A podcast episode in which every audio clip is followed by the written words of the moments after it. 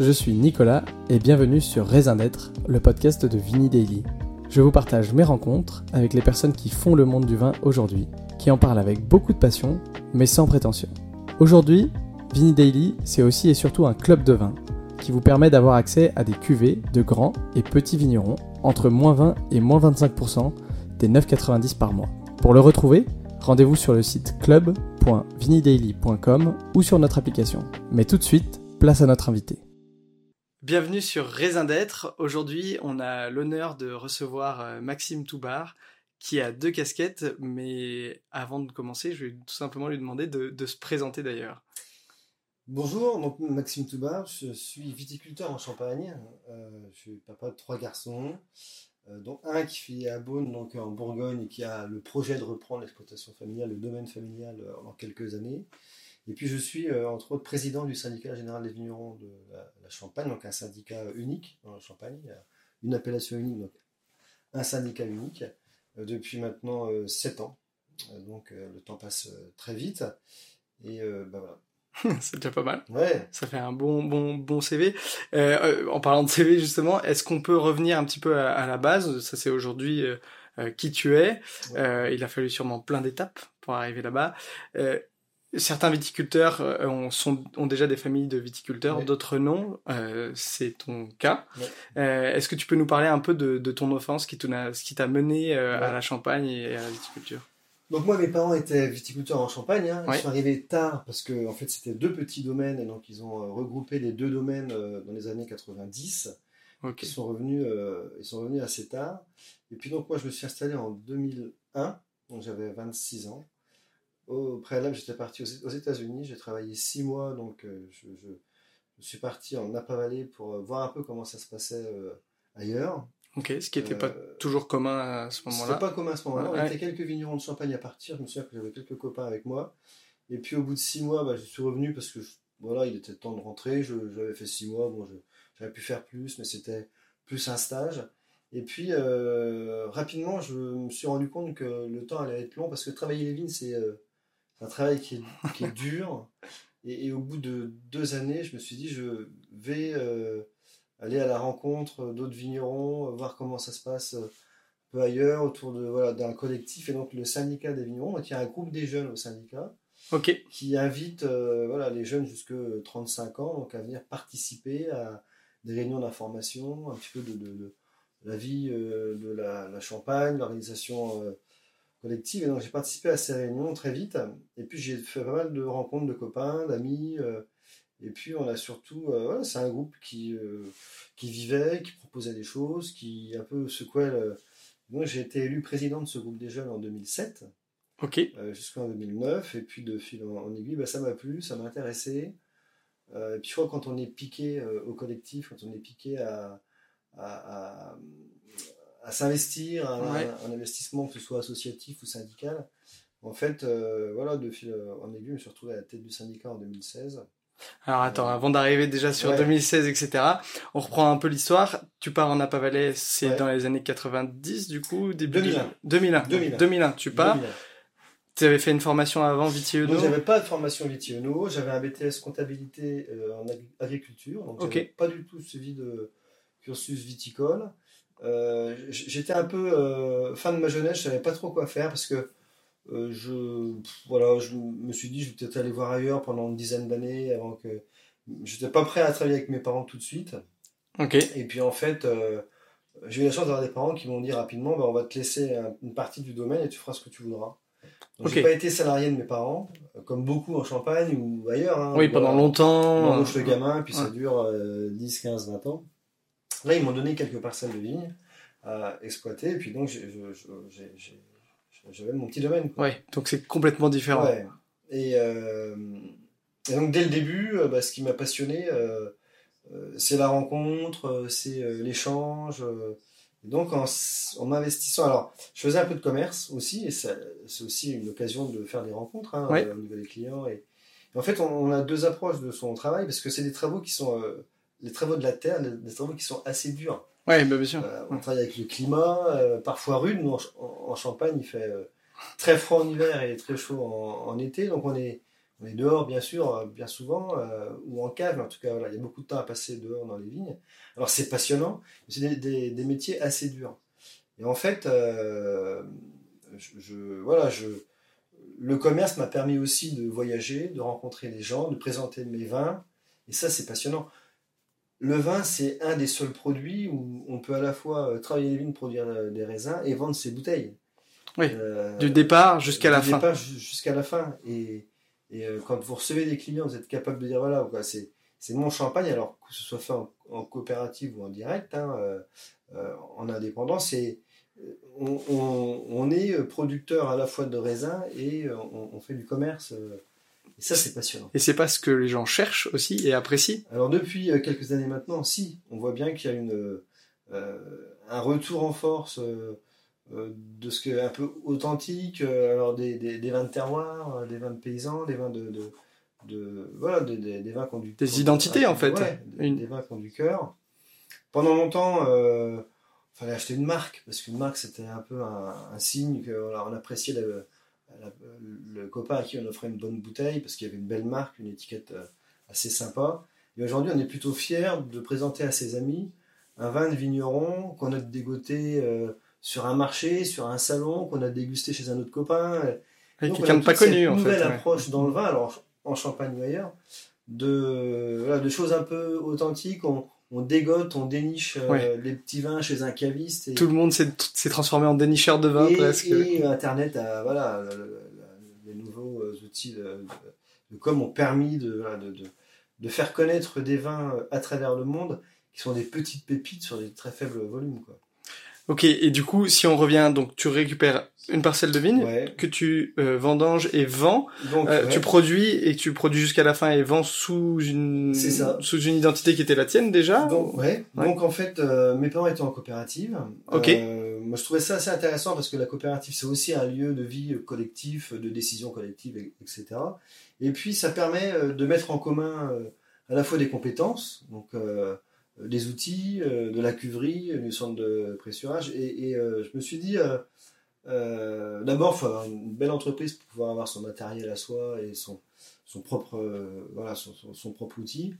Et puis je me suis dit, l'intérêt de la coopérative, c'est d'avoir un outil peut-être plus performant que si j'avais été tout seul. Oui, bien sûr. C'est un investissement moindre, mais malgré tout, il faut quand même y passer du temps et ça coûte.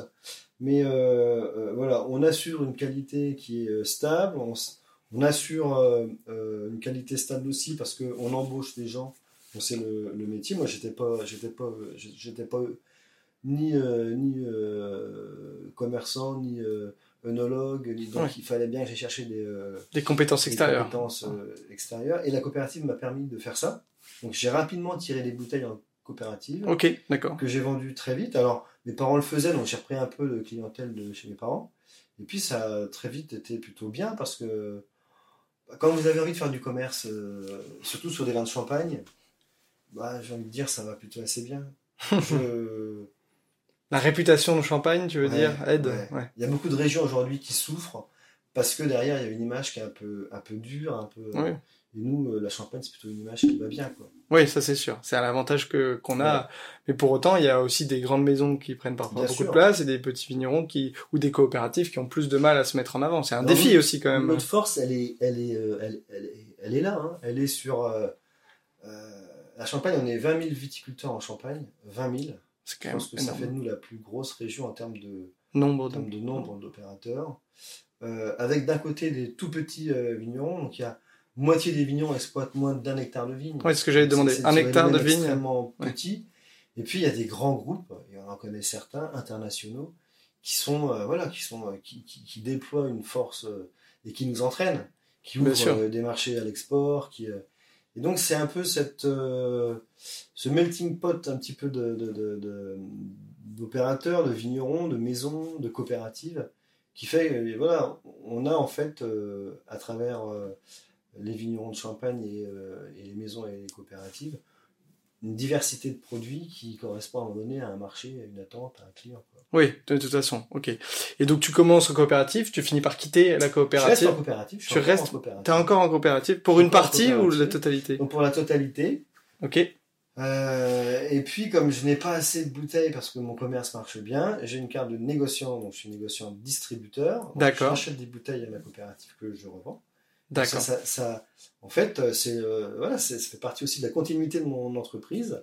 D'accord. Euh, et en fait, euh, ça fonctionne bien. Ok, donc le principe, euh, si tu, tu me repenses si j'ai mal compris, tu vends donc tes raisins directement à la Je ne les coopérative. vends pas. C'est mes raisins que je mets en bouteille à Oh. la coopérative. Ok, Je vends pas mes raisins à la coop, c'est mes raisins que je conserve et que je transforme ouais, ok, pour les mettre en bouteille. d'accord. Et après tu récupères les bouteilles et tu les vends de ton ma côté. marque, euh, ouais. D'accord, ok. Donc, ok, super clair. Ouais.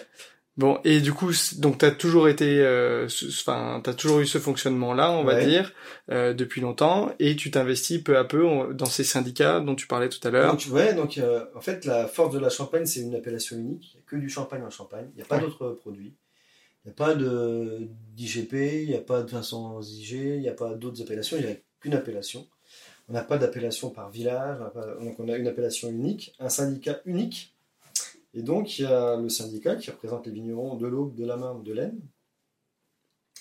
Et donc voilà, l'investissement au syndicat, pour moi, c'est euh, euh, un temps plein. Euh, c'est 100% de mon temps. Donc il faut être aussi capable de mettre, mettre un peu euh, en parenthèse son entreprise, son domaine. Alors sa famille avant tout, parce que c'est du temps à passer. Bien sûr. Et beaucoup de temps à passer. Et c'était déjà le cas sur le syndicat des jeunes vignerons quand tu étais C'était président déjà le cas où c'était un investissement important, mais pas tant. Et puis en fait, en Champagne, le président du syndicat des vignerons est président de l'interprofession. Donc, D'accord. Je préside aussi l'interprofession, donc avec un, un co-président qui est le président des maisons de, de Champagne. D'accord. Donc on est deux co-présidents.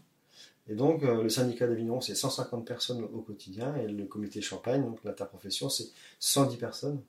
C'est deux belles entreprises. Tu peux nous expliquer du coup les différences de Ouais. fonction... Enfin, à quoi sert l'un, à quoi Ouais. sert l'autre, l'interprofession vs le syndicat? Donc le syndicat général des vignerons, c'est un syndicat de défense des producteurs. Donc, Ok. C'est des vignerons au quotidien.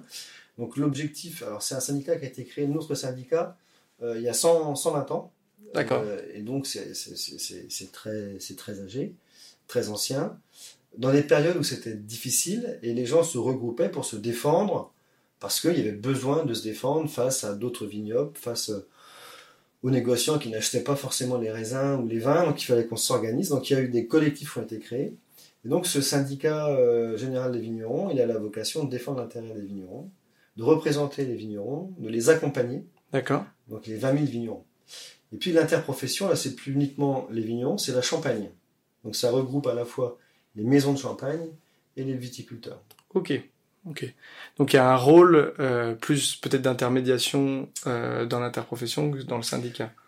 C'est-à-dire que euh, quand on se compare par rapport à d'autres régions, il y a beaucoup d'endroits où c'est pas les mêmes personnes. Donc on a des présidents de syndicats qui ne sont pas les mêmes que les présidents des interprofessions. Et, et nous, là, je trouve que la bonne idée, ça a été de dire, bah, à un moment donné, c'est les mêmes. On peut pas à la fois d'un côté défendre les vignerons sans se soucier de l'intérêt collectif de tous. Ouais. De la région, Voilà. on va dire. et donc ça nous oblige à prendre dans nos familles, à la fois le négoce et euh, le vignoble, des décisions et des or- orientations qui en- engagent aussi euh, l'autre. Et donc souvent on dit euh, euh, les discussions sont plus longues, mais quand un consensus est trouvé, donc on a un consensus à chaque fois, pas forcément euh, qui favorise pas forcément une famille plus que l'autre. Oui, il faut Quand un un équilibre. consensus est trouvé, ben, il s'applique à tous et donc on, est, euh, on, on- on a une loi qui nous permet d'avoir une, une autorité sur les décisions qui sont prises. Donc le, le préfet euh, participe à nos réunions. Ah oui, donc y a Donc, une- une fois que nous avons décidé, on est la seule interprofession qui a été créée dans ce sens. Une fois que nous avons décidé, une fois que nous avons euh, validé et signé, ça s'applique euh, À tout le monde. immédiatement à tout le monde. Ok. Et c'est une force, d'autant plus que euh, cette interprofession, elle est coprésidée, donc elle, euh, elle nous engage euh, au quotidien à trouver des compromis euh, sur toutes les décisions que l'on prend. Et alors, Il y a beaucoup de régions, je pense à la Bourgogne, je pense à Bordeaux, je pense à l'Alsace, où en fait, euh, souvent, le président qui arrive, il commence à observer et à détricoter ce que celui qui était avant a fait. Ouais. Et on, on a un peu voilà, une, un coup vignoble, un coup négoce, une alternance. Nous, on est ensemble, donc on est obligé et on est euh, obligé de prendre des décisions et d'avancer ensemble et de se soucier de l'autre. Oui, bien sûr, il y a un côté équilibre. Et c'est quoi les sujets, du coup, euh, qu'il y a dans un syndicat euh, et avec des vignerons. Donc c'est l'accompagnement au quotidien des 20 000 vignerons. Donc c'est clair, hein, c'est voilà, c'est le fiscal, le social, l'employeur, la technique. C'est voilà, défendre l'intérêt du vignoble, l'accompagner dans ses démarches de commerce, de transmission d'exploitation, euh, de, de, de, techniques euh, au quotidien. Donc on a des, des personnes qui sont euh, là et qui accompagnent, donc des, qui, vendent des services, on vend des services au C'est aussi la défense d'intérêts collectifs au sein du syndicat, donc pour, par exemple, transmission des entreprises. Donc on, on met en place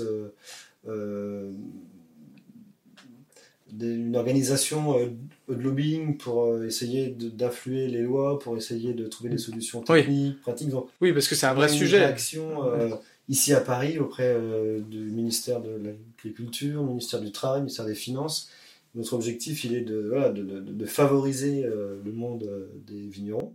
Il y a un vrai sujet d'ailleurs parce que le, enfin, le, on va dire l'hectare parfois de vigne représente des sommes très importante pour des gens qui vivent pas à la hauteur de la somme, on va dire que ça représente, et qui veulent léguer ça tout simplement à, leurs enfants. C'est un, exemple. Un exemple, c'est euh, comment on accompagne mieux la transmission des exploitations. Donc en fait, on essaie de trouver des solutions pratiques. Alors individuelles, c'est-à-dire qu'on reçoit des gens qui veulent transmettre à leurs enfants, et puis collectivement, comment on influe sur euh, les lois pour pouvoir assouplir euh, la fiscalité par exemple. Donc c'est un exemple très précis, mais euh, en fait on joue sur les deux tableaux à la fois individuel, voilà, la famille vient avec le gamin, on veut les transmettre, comment ça va se passer, on a différentes pistes, différentes.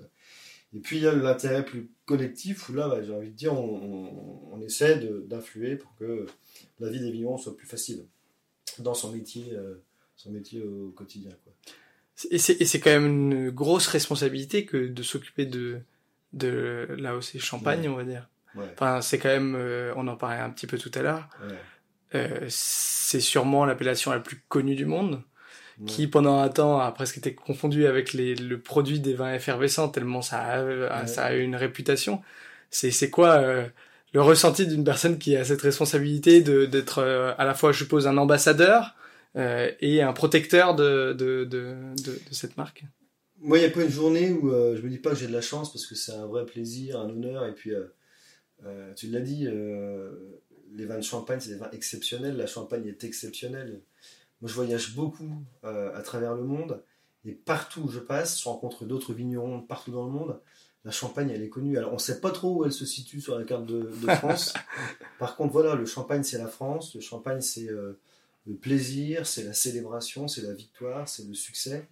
Et en fait, on, on, est sûrement le seul produit qui à la fois associe euh, la gastronomie, euh, euh, le terroir, la bonne bouffe, la bonne, les bonnes tables, etc.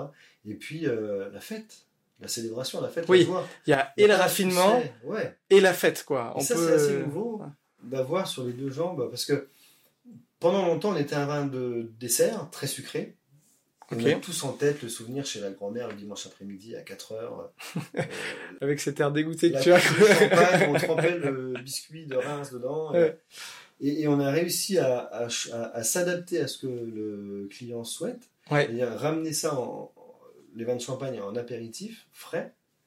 Et aujourd'hui, beaucoup de bonnes tables de chefs proposent le champagne pour accompagner tout un plat, tout un, tout un repas, ouais. Tout un repas, quoi. Et, euh, et ça, c'est assez nouveau donc on associe à la fois aujourd'hui des vrais vins de champagne. On parle plus de champagne, on parle des vins de, champagne, euh, suivant les terroirs, l'âge, les millésimes. Euh, et donc on a des vrais vins gastronomiques. Et puis on arrose une victoire, un succès, un anniversaire ou euh, un mariage ou un moment de plaisir avec son amoureuse ou en famille ou avec c'est du, du, champagne quoi. Et ça, c'est quand même la promesse d'un moment bien quoi, d'un moment cool. Ouais.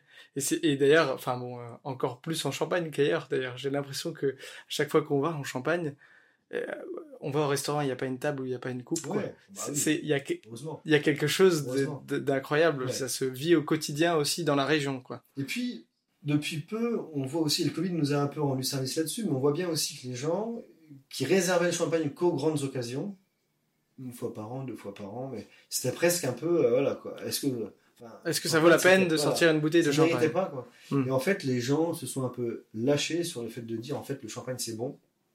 C'est pas si cher que ça. On a eu une impression que c'est euh, voilà si, si cher qu'il faut qu'on vraiment qu'on le conserve pour la grande occasion qui parfois n'arrive jamais.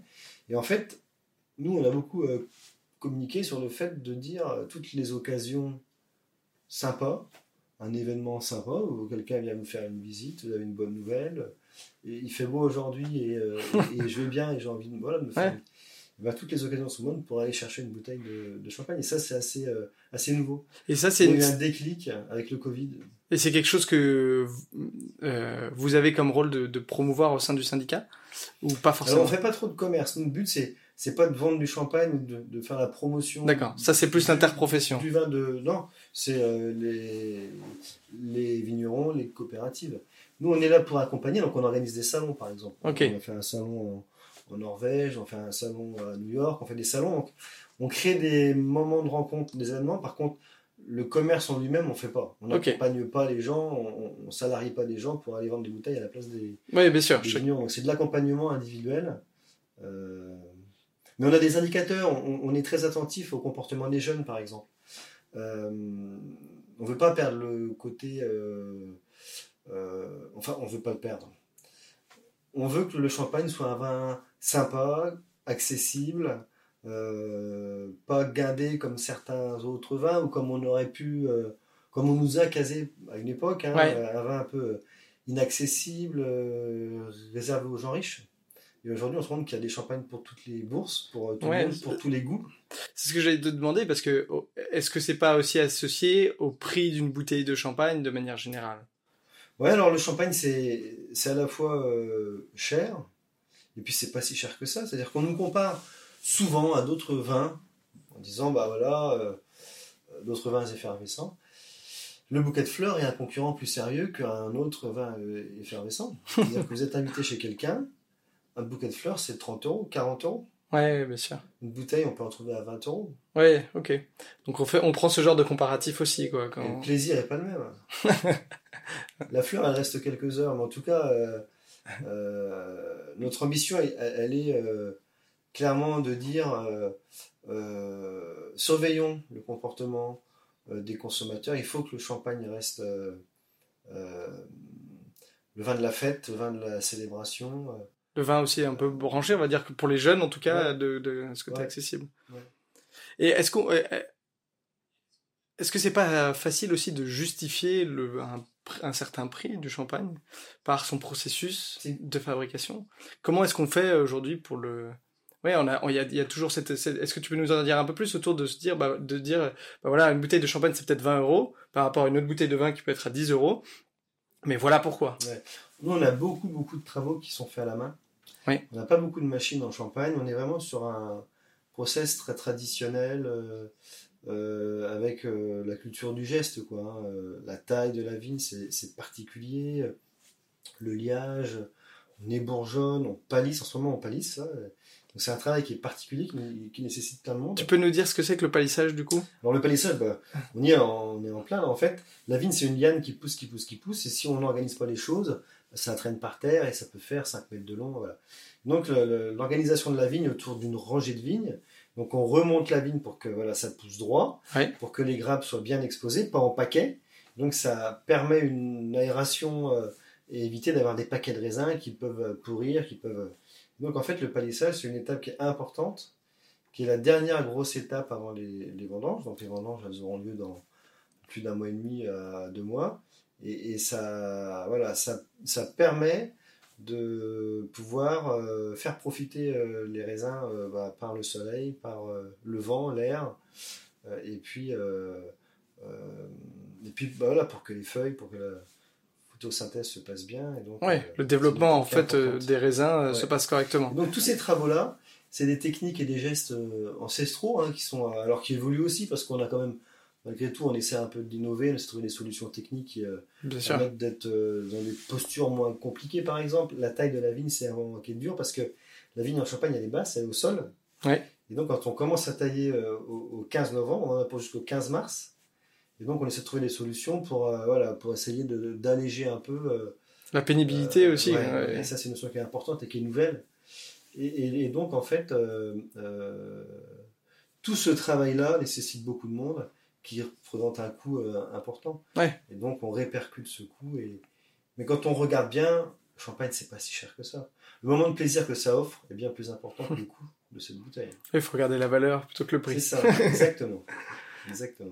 Et j'ai une question moi un petit peu sur les, les jeunes. On parlait du fait que ça soit branché aussi, que ce soit pour les jeunes, euh, etc. Euh, Il y a un autre enjeu qui se retrouve dans pas mal de régions, qui est euh, la reprise des domaines par Ouais. des plus jeunes. Est-ce que c'est quelque chose que vous avez en Champagne ou comment ça se passe aujourd'hui en Champagne au niveau des reprises de domaines par, par des jeunes? Ouais, nous, on peut pas, comme d'autres vignobles, dans d'autres vignobles, euh, arriver et puis dire je vais me lancer, euh, je vais acheter une vigne, je me lance. Et... Aujourd'hui, il y a très peu de vignes à vendre. On est à peu près sur 200 hectares de vignes à vendre en Champagne par an, sur 35 000. C'est pas beaucoup. Donc c'est pas beaucoup, donc il y a une pression sur le marché aujourd'hui qui fait que d'abord les voisins achètent, c'est souvent le cas. Oui, le premier qui entend parler, euh, Là, il y a des ententes euh, voilà, dans un village. bien sûr. des gens qui n'ont pas forcément d'enfants ou les enfants ne veulent pas reprendre. Donc, quand c'est vendu, il y a, il y a deux, trois acquéreurs. Donc, il y, a, il y a une pression sur le marché du foncier qui fait qu'on n'a pas beaucoup d'extérieurs qui viennent, euh, qui viennent qui- S'installer. Qui, se disent, euh, comme à Bordeaux, je vais acheter un château, un domaine avec des vignes autour et puis je me lance.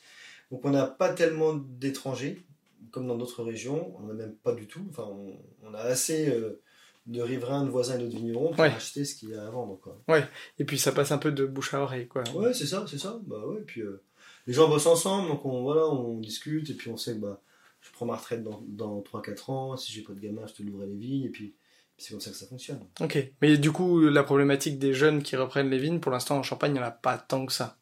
Nous, il y a du monde, il y a plus de candidats que de, Ouais. de vignes. hein. Bon, ça c'est quand même une vraie, une Et vraie puis, chance. euh, on a beaucoup d'enfants voilà, qui, qui, euh, euh, qui, enfin, qui baignent dedans, comme beaucoup de métiers. Où, en fait, ils voient les parents, ils sont associés très jeunes au métier, euh, de la vigne, de la cave, du commerce, euh, qui montent dans les engins. Qui... Mm.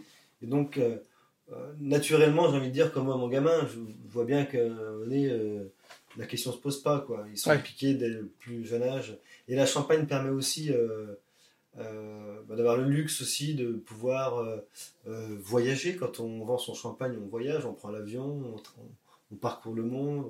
On- n'est pas obligé de vendre sur place comme plein d'autres produits. quoi. Alors Maxime, on a ce fameux jeu que je t'expliquais tout à l'heure, des petits arômes à sentir. Il y en a trois juste ici. Je te laisse en choisir deux. Il y a trois numéros. On verra s'il y a des numéros qui te Allez. portent chance pour les sentir. Et, ne... et ben c'est parti. Hop. Je te laisse les sentir et essayer de deviner un peu. euh, C'est un jeu qui dure. Ouais. Peu importe, on va dire l'expérience, euh, on se rend compte toujours que c'est compliqué de, de trouver. Mais ça, c'est la fleur. Ouais. Alors, c'est des arômes qu'on peut retrouver dans le champagne. Ouais. Et là, on est clairement dans la fleur. Est-ce que tu as une idée de la couleur euh, de la fleur? Rose. Non, on est sur une fleur blanche, mauvaise pioche. Blanche Ouais. On est sur l'acacia, là. Ah oui. Les agrumes. Ouais, c'est ça. C'est le citron, Le exactement. citron. Ouais. Exactement. Bon, bah, c'est bon, l'honneur est sauf. Ouais, ouais, c'est- pas à ça qu'on évalue la, qualité d'un président, d'un syndicat, J'espère, de parce que toute sinon, c'est pas bon du tout. Bravo. Bon, super. Euh, après ce petit jeu, euh, on arrive sur un sujet qui nous tient particulièrement à cœur, mais qui apparemment te tient aussi à cœur, euh, vu qu'on en a parlé. C'est les enjeux environnementaux. Ouais. Il y a son, son lot de défis actuels euh, et son lot de défis de demain. Est-ce que tu peux nous parler un petit peu déjà de ce que ça représente, les défis environnementaux aujourd'hui en Champagne pour les vignerons? D'abord, qu'on soit en Champagne ou ailleurs, les vignerons sont les premiers spectateurs de ce qui se passe. C'est-à-dire que moi, mon père, il a 75 ans. Mon père, il vendangeait en, en octobre. Quand il était gamin, il y, a, il, y a, il y a 50 ans, il vendangeait toujours en octobre, fin septembre, début octobre. Hum. Nous, on a vendangé 5 fois au mois d'août en 10 ans. Donc il y a une accélération du climat, hallucinant. du cycle de la vigne, qui fait que on a des maladies qu'on n'avait pas auparavant. On a des parasites qui sont euh, arrivés, qui sont nouveaux, qu'on ne connaissait pas auparavant. On a un degré alcoolique qui augmente, et donc on est obligé de vendanger maintenant plus tôt pour avoir un équilibre euh, acide-sucre. Donc on, on surveille les paramètres euh, analytiques de près parce que ça, voilà, ça, ça bouge beaucoup. On a des températures aujourd'hui qui font que les vins sont. euh, on récolte des raisins très chauds. Donc, on, en fait, notre travail il est de corriger nos pratiques, d'adapter nos pratiques pour maintenir une qualité du produit. Et, euh, euh, donc ça, c'est un aspect qui est important, de dire comment on continue dans une appellation, champ- appellation en Champagne comme ailleurs. Si on veut continuer à produire sur les terroirs historiques, il faut que nos pratiques, les, on les, fasse, on les fasse évoluer. On a par exemple, nous, imaginé de pouvoir planter des vignes semi-larges. C'est-à-dire On a un vrai sujet sur l'eau. Oui. Le- le- L'eau, il y a de moins en moins d'eau disponible, et donc il faut euh, trouver des solutions pour pouvoir euh, à la fois économiser l'eau, mais aussi euh, utiliser beaucoup moins d'eau qu'auparavant. Et les vignes semi-larges, c'est quoi? C'est des pratiques nouvelles, de densité nouvelle. Donc on, au lieu- d'être à 10 000 pieds hectare, on est plus qu'entre 5 et 6 000 pieds par hectare. Ok. Et on double le, le feuillage. Donc ça, ça- ça permet de monter les pieds de vigne, À hauteur, ça du coup, permet ouais. de travailler le sol de manière plus facile que si quand on était en, en 10 000 pieds par hectare. Donc il y a moins d'eau, moins de produits phyto euh, voilà, Mm. utilisés. Donc, donc en fait, on, on expérimente des pratiques nouvelles pour euh, nous adapter en permanence. Et, euh, et encore, nous, on est dans un climat assez, Frais. assez frais, on est encore au nord. Donc on n'a pas aujourd'hui, comme certaines régions, on n'intègre pas des cépages nouveaux, plus frais, euh, qui résistent mieux. Mais on voit bien qu'il y a des régions aujourd'hui où si on ne modifie pas très vite l'encépagement, ouais. euh, tout ce qui est irrigation, tout ce qui est euh, euh, mettre de l'ombre sur la vigne, par exemple, eh bien on ne pourra plus produire de vin dans certains endroits. Moi j'étais au Portugal. Le Portugal, là où il n'y a pas une goutte d'eau qui tombe, il n'y a plus rien. C'est-à-dire c'est très sec. Ouais. Donc il pompe, il pompe, il pompe dans le Douro. Alors nous on n'en est pas là en France. Il y a- Le sud de la France irrigue, mais nous on est dans des régions, l'Alsace, la Bourgogne, la Champagne, le Val-de-Loire, on n'irrigue pas. On est sur- Oui, oui, il y a encore une bonne partie. euh, ça, c'est la première chose, c'est de dire comment on adapte nos pratiques, parce que de toute façon, le climat euh, change et on n'a pas le choix. Et la deuxième chose, c'est qu'il y a une forte attente sur ces aspects-là. Euh, le consommateur aime que le produit soit bon. Par contre, il est attaché aussi à ce que euh, à ce qui ait été produit dans les règles de l'art et Bah, avec sûr, une ouais. attention particulière.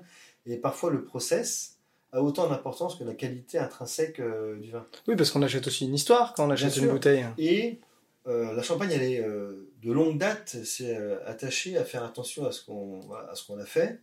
On a initié il y a 30 ans le plan O, le plan R, donc en, en ayant euh, en particulier des ambitions fortes. Et l'ambition de la Champagne, c'est pas qu'il y ait une élite de 200-300 vignerons qui soit en avant et qui... euh, Qui est le top de l'innovation et le reste derrière. Quoi. Ouais. les 20 000 Hum. viticulteurs dans une démarche. Alors, chacun a son rythme, et il y a des gens qui ont besoin de temps parce que leur modèle d'entreprise, parce qu'ils sont situés sur des secteurs qui sont durs, bah parce que c'est des petits domaines, parce que. Ouais, on n'a pas tous C'est la même flexibilité. forcément, Et donc, notre ambition, c'est d'accompagner tous les, les vignerons. Donc, on, on enclenche des choses, on met des objectifs, on a des ambitions fortes. Euh, par contre, c'est chacun à son rythme. Donc, on a un cahier des charges qui permet de euh, valider collectivement les pratiques, et puis surtout, on a des ambitions. Donc, euh, Et donc, co- affichées et claires. comment ça se traduit? Vous avez donc de la recherche. Donc, on a côté pas mal de recherche. On a des pôles de, on a, on a un pôle important de, de recherche. On a aujourd'hui une trentaine, une quarantaine de chercheurs qui euh, Ah oui, quand même. recherche innovation donc sur un site, sur deux sites expérimentaux, donc à la fois donc euh, qui appartiennent donc à la collectivité euh, Champagne, et puis on a chez beaucoup d'opérateurs, des vignerons, euh, des maisons, des essais qui sont faits. Et puis on a décidé de, de- voilà de de- d'augmenter fortement. Donc on va créer un nouveau centre de recherche et d'innovation. On va embaucher encore plus de chercheurs parce qu'il faut aller vite. Euh, chercher c'est bien, mais il faut trouver. faut trouver, oui. Et, et, euh, on crée des nouveaux, euh, euh, des nouveaux pieds de vigne, des cépages qui résistent aux maladies. On crée, euh, voilà, on- on- et ça prend du temps. Oui. C'est le gros moyen, ça prend du temps. Par contre, c'est indispensable. Oui, et puis il faut, faut pas être dans du curatif, étant donné qu'une Ouais. vigne met plus de 5 ans avant de euh, donner des rendements intéressants. ça veut dire qu'il faut avoir déjà anticipé la prochaine étape. Donc les chercheurs ont ce rôle-là d'aller encore sur l'étape Ouais. d'après. quoi. Par exemple, la qualité de l'eau, c'est une notion qui est importante. On est tous capables de comprendre qu'il y a, il y a de l'eau potable, d'autres qui l'est moins. On, Mm. on a des, des marqueurs, des indicateurs sur la qualité de l'eau. On voit que quand on modifie nos pratiques, ça met parfois 30 ans ou 40 ans avant qu'il y ait un impact réel sur l'eau. Ça veut, ça veut dire aussi que le temps est long. Oui. Et, et ça veut dire aussi que parfois, on ne voit pas forcément le fruit de ce qu'on a mis en place dans les mois qui viennent et les années qui viennent. Quoi. Donc il faut aussi être en capacité d'engager, d'entraîner, d'embarquer les gens. euh, Et d'investir aussi. Ouais. D'investir, ok. donc il y a donc il y a cette partie recherche. Après il y a une partie je suppose donc démocratisation. C'est on a trouvé quelque chose, il faut vulgarisation. Le... Ouais, il faut le répandre. Quoi. Euh, et puis que chacun ait conscience que euh, on est une partie, on est une petite brique d'un mur qui est important et que toutes ces briques sont très importantes. Ouais. Et il n'y a pas d'effort individuel qui vaut rien. C'est-à-dire qu'il y a nous on a un effort collectif permanent qui s'assoit sur des efforts individuels et, et et on voit bien, les vignerons de Champagne aujourd'hui, ils ont compris. Enfin, on est spectateur de ce qui se passe. Oui. Celui qui n'a pas compris, eh ben, il, ne sort pas de chez lui. Quoi, hein. Au quotidien, on voit bien euh, que nos vignes, elles, changent. Moi, j'exploite des vignes que mes grands-parents ont plantées il y a 60 ans. Donc, c'est les mêmes vignes. Euh, le bonhomme, il a changé, mais c'est encore un, humain qui Et le climat fait que euh, le comportement de la vigne change. Le cycle de la vigne est beaucoup plus court. Euh, alors, on, les, euh, on, est soumis aussi euh, à beaucoup plus de gel qu'auparavant, c'est-à-dire que la vigne, plus elle tard démarre, la vigne, elle démarre plus tôt. Donc en fait, on, gèle pas plus tard qu'avant, mais la vigne est déjà sortie quand on gèle au début mai. avant, il y a 25-30 ans, la vigne, elle était encore en bourgeon. Elle était Maintenant, parfois, vous avez quatre feuilles, quatre feuilles étalées et ça gèle. Et, donc beaucoup plus de grêle, de vent violent. De... Oui, c'est le principe du dérèglement climatique et pas juste du réchauffement. Ça va dans un sens, ça va dans l'autre et de manière assez extrême. Et ça impacte, donc il faut aussi bien travailler l'irrigation que la résistance au gel. Que... Et en fait, il faut beaucoup expérimenter pour trouver des pistes. Et puis surtout pour trouver des pistes qui sont à la fois économiquement viables, parce qu'il ne faut pas non plus créer des choses qui ne sont pas possibles de mettre en place, et puis qui, qui, qui, euh, qui sont faciles à mettre en place. Nous, notre ambition, les appellations, c'est de continuer à produire sur les terres d'appellation. Moi, j'ai entendu beaucoup de gens dire on fera du champagne en Belgique, en en Angleterre, les terrains sont, sont les mêmes. Euh, les terrains ne sont pas les mêmes, et puis le climat n'est pas le même. En fait, les vins de champagne, c'est issu d'un terroir, issu d'un climat, issu de pratiques des hommes et des femmes. Et la conjonction de tout ça fait que les vins de champagne sont comme on les, les connaît. Quoi. Moi, pour avoir. C'est pas un facteur égal champagne. Pas parce qu'on a trouvé un peu de craie euh, en Belgique qu'on va pouvoir faire euh, un vin effervescent qui euh, se rapproche. Je crois qu'on a une chance inouïe, c'est qu'aujourd'hui on a des, des, des, des, compétences en œnologie, en viticulture. On a exploré beaucoup de pistes et on est capable de faire d'excellents vins. On n'a jamais fait aussi bon qu'en ce moment. et puis on a à anticiper notre futur et surtout au quotidien à faire attention à ce qu'on fait. Et, et les jeunes vignerons euh, sont vachement sensibles à tout ça. Moi, mon père, euh, les vignes étaient sales dès qu'il y avait trois poils d'herbe. Aujourd'hui, une vigne sale, c'est une vigne où il n'y a, pas d'herbe. Oui. En 20 ans de temps, euh, la mentalité a, évolué. Et mon gamin fera des choses qui étaient insensées il y a 20 ans. Moi, je vois des chevaux qui repassent dans les vignes.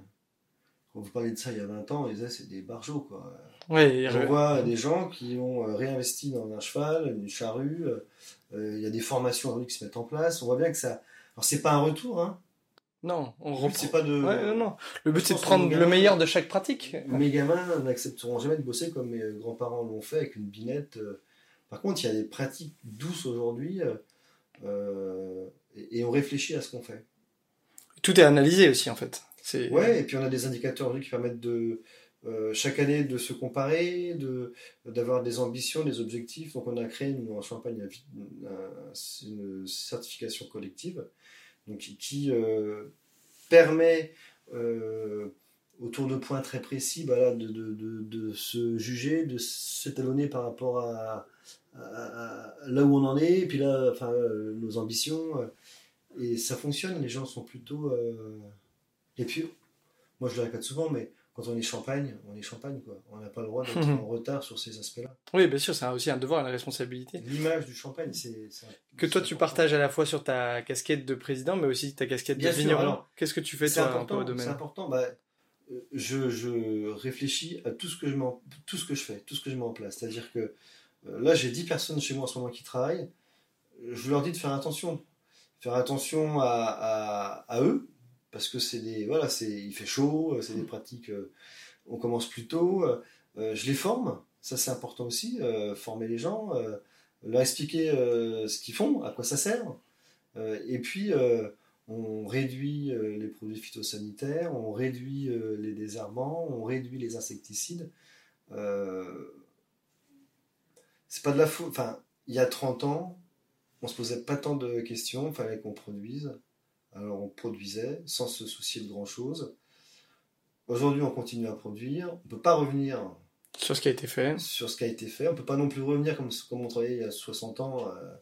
Euh, le, public a changé. Euh, la population, les ouvriers ont changé. la main-d'œuvre est beaucoup plus rare, plus difficile à, à trouver. Donc, il faut qu'on s'adapte pour euh, faciliter le travail, pour baisser les intrants mais et, et, surtout à continuer à avoir une économie euh, qui tourne. On peut pas. Oui, ça reste un domaine, ça fait vivre des gens. C'est un domaine qui doit voilà, économiquement euh, tourner. Du moment où ça tourne plus, il faut arrêter. Ça dure pas longtemps. Et du coup, est-ce que toi, même à ton échelle, tu, ouais, tu testes, tu itères, tu regardes euh? Bien sûr. Donc, en fait, la chance qu'on a, c'est qu'on a, moi, sur mon domaine, j'ai une trentaine de parcelles. Donc, on peut essayer des choses, on compare. Alors, ouais. euh, on désherbe pas, on, réduit de moitié les doses de produits. Euh, donc il y a beaucoup de choses qui se sont installées. Alors on se fait ses propres expérimentations et on regarde, on compare et on, est content de dire bah tiens là ça a marché. Puis il y a des fois il y a des années ça marche pas, donc on, on réajuste, on refait. Euh. Et ça c'est un terrain de jeu qui est assez sympa parce qu'en fait on a plein de paramètres sur lesquels on peut jouer. Et est-ce que tu te sens euh, un peu loin de ta vigne de temps en temps quand tu as sur cette casquette de, de, président Ouais, quand je suis à Paris, quand je suis à New York. Je, ouais. je suis désolé de t'emmener à, Paris alors. Ça, à côté de ça, euh, je reste un paysan, je reste un, un vigneron. Enfin, moi, je, je, suis bien dans mes vignes, euh, j'y vais le plus possible. Mais c'est un métier qui est. Enfin, voilà, je... C'était pas un métier de choix au début parce que mes parents n'auraient pas eu de vigne, je ne serais pas euh, viticulteur aujourd'hui, je ne serais pas un vigneron, je serais peut-être autre chose, mais, euh, mais en fait, on se rend compte de la chance qu'on a parce qu'on a aussi des parents. Moi, mes parents, mes euh, grands, grands-parents m'ont expliqué, ils ont pris le temps de m'expliquer le terroir, le paysage, de me montrer leur pratique, de m'expliquer de, comment ça se passait. On dégustait, on essayait, on testait. Et en fait, euh, on, embarque, quoi. On embarque. Est-ce que c'est pas ça qu'on transmet euh, le plus euh, d'une génération à l'autre, la fascination un peu pour l'écosystème que ça engendre? C'est-à-dire le produit, la terre. moi, j'ai un peu cette comparaison de me dire, bah, en fait, j'ai jamais été passionné de géologie. Je me souviens très bien des cours de SVT de troisième où j'en avais absolument rien à faire de la géologie. Et j'ai quand même réussi à m'y intéresser, mais par le vin, en fait, par le produit, par, et en fait, je trouve que c'est assez génial parce que d'une, d'un produit, on finit par s'intéresser à un nombre de compétences absolument dingues et on finit par être fasciné par la complexité de chaque élément, etc. Et quand on bouge un paramètre, on se rend compte de l'incidence de cette modification de paramètres. Alors ça peut être euh, sur le cépage, ça peut être euh, sur la manière de travailler, de tailler ses vignes, hein, les formules de taille. En fait, on se rend compte de l'incidence réelle sur le produit. Et c'est ça qui est fabuleux. Alors, il y a des fois, c'est pas flagrant, c'est pas. Voilà. Mais il y a des fois où vraiment on se rend compte euh, de l'écart entre les différentes pratiques, les différentes techniques, à la fois, à la fois bien sûr à la vigne, mais aussi en cave. Ouais. Et c'est passionnant. oui, parce qu'il y a aussi cette partie-là. Dans un périmètre aussi, on ne peut pas faire ce qu'on veut et comme on veut. Il y a un cahier des charges assez strict. En tout cas, c'est intéressant de se rendre compte que euh, on peut un peu expérimenter sa propre petite euh, expérimentation. On peut essayer. Et du coup, tu parlais un petit peu de, ce défi euh, de faire un champagne bon, qui arrive à maturité, avec des caractéristiques qui correspondent aussi aux envies du moment, ces envies d'un peu plus peut-être de fraîcheur, de moins de sucrosité, ce genre de choses. Euh, à quel point on est garanti que plus tard on aura encore du champagne comme on en a aujourd'hui, étant donné euh, ces problématiques de réchauffement climatique ou de dérèglement climatique comme on en parle. C'est là où là où les chercheurs ont leur rôle à jouer, c'est-à-dire que euh, faut mettre sous condition, faut, faut pousser un peu euh, les conditions pour se rendre compte de la réaction des vignes. Donc ça, pour ça, il faut avoir des labos un peu en pointe, mais et puis Imaginez la réaction de la vigne dans 5 ans, 10 ans, 15 ans, 20 ans, avec plus 0,5, plus 1, plus 1,5 euh, degrés, comment réagira euh, euh, le raisin à des températures plus importantes Est-ce qu'il faudra manger la, nuit Est-ce qu'il faudra euh, des cépages qui viennent un peu plus tardifs Donc on réfléchit à tout ça. tout doit être très mesuré, il ne s'agit pas de partir dans tous les sens et puis de se dire on a des moyens partout. Ce qu'on veut, c'est euh, voilà, se dire euh, anticipons, il y a des vrais sujets, on les connaît, sur la température, des, sujets sur l'eau, des sujets sur les pesticides. C'est un sujet qui concerne tout le monde. la santé humaine, notre santé à nous, on habite sur les territoires, les personnes qui bossent pour nous et euh, avec nous, et puis euh, le consommateur. Oui, bien sûr. Il y a une recherche aujourd'hui, euh, au-delà du bio, il y a une recherche de. Parce que on voit bien, il y a une mode un peu sur le bio, qui on a l'impression que le bio, il n'y a pas de traitement. oui, il y a toujours du cuir qu'on peut utiliser, ce genre de choses. Du cuir, toujours. Et en fait, c'est pas tellement le bio, c'est euh, la réflexion de comment individuellement je trouve un équilibre euh, entre la production, euh, l'utilisation de produits, et puis de toute façon, on voit de plus en plus de produits qui ne qui sont pas homologués. Donc on va avoir des impasses. On, doit trouver des solutions pratiques et techniques. Donc nos chercheurs, c'est fabuleux. Les chercheurs, c'est un monde qui me, fascine.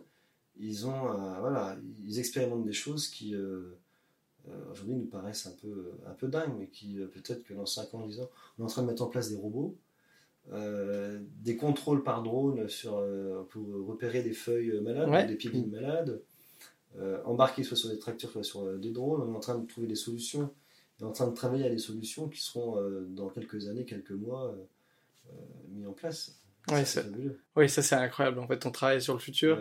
Parfois, on sous-estime presque, et c'est ces personnes-là qui sont là pour l'anticiper. Et, et la champagne reste un produit culturel, comme euh, le vin. Oui. Donc, il faut aussi garder cette euh, notion de plaisir, cette image de voilà, de tradition, de terroir, dans un monde qui évolue très vite et qui, euh, et qui parfois est un peu fou, quoi. Oui, bien sûr. Garder la notion de plaisir dans tout ça. je, je, voulais juste terminer là-dessus. On a aussi une mission qui est importante, c'est protéger notre appellation.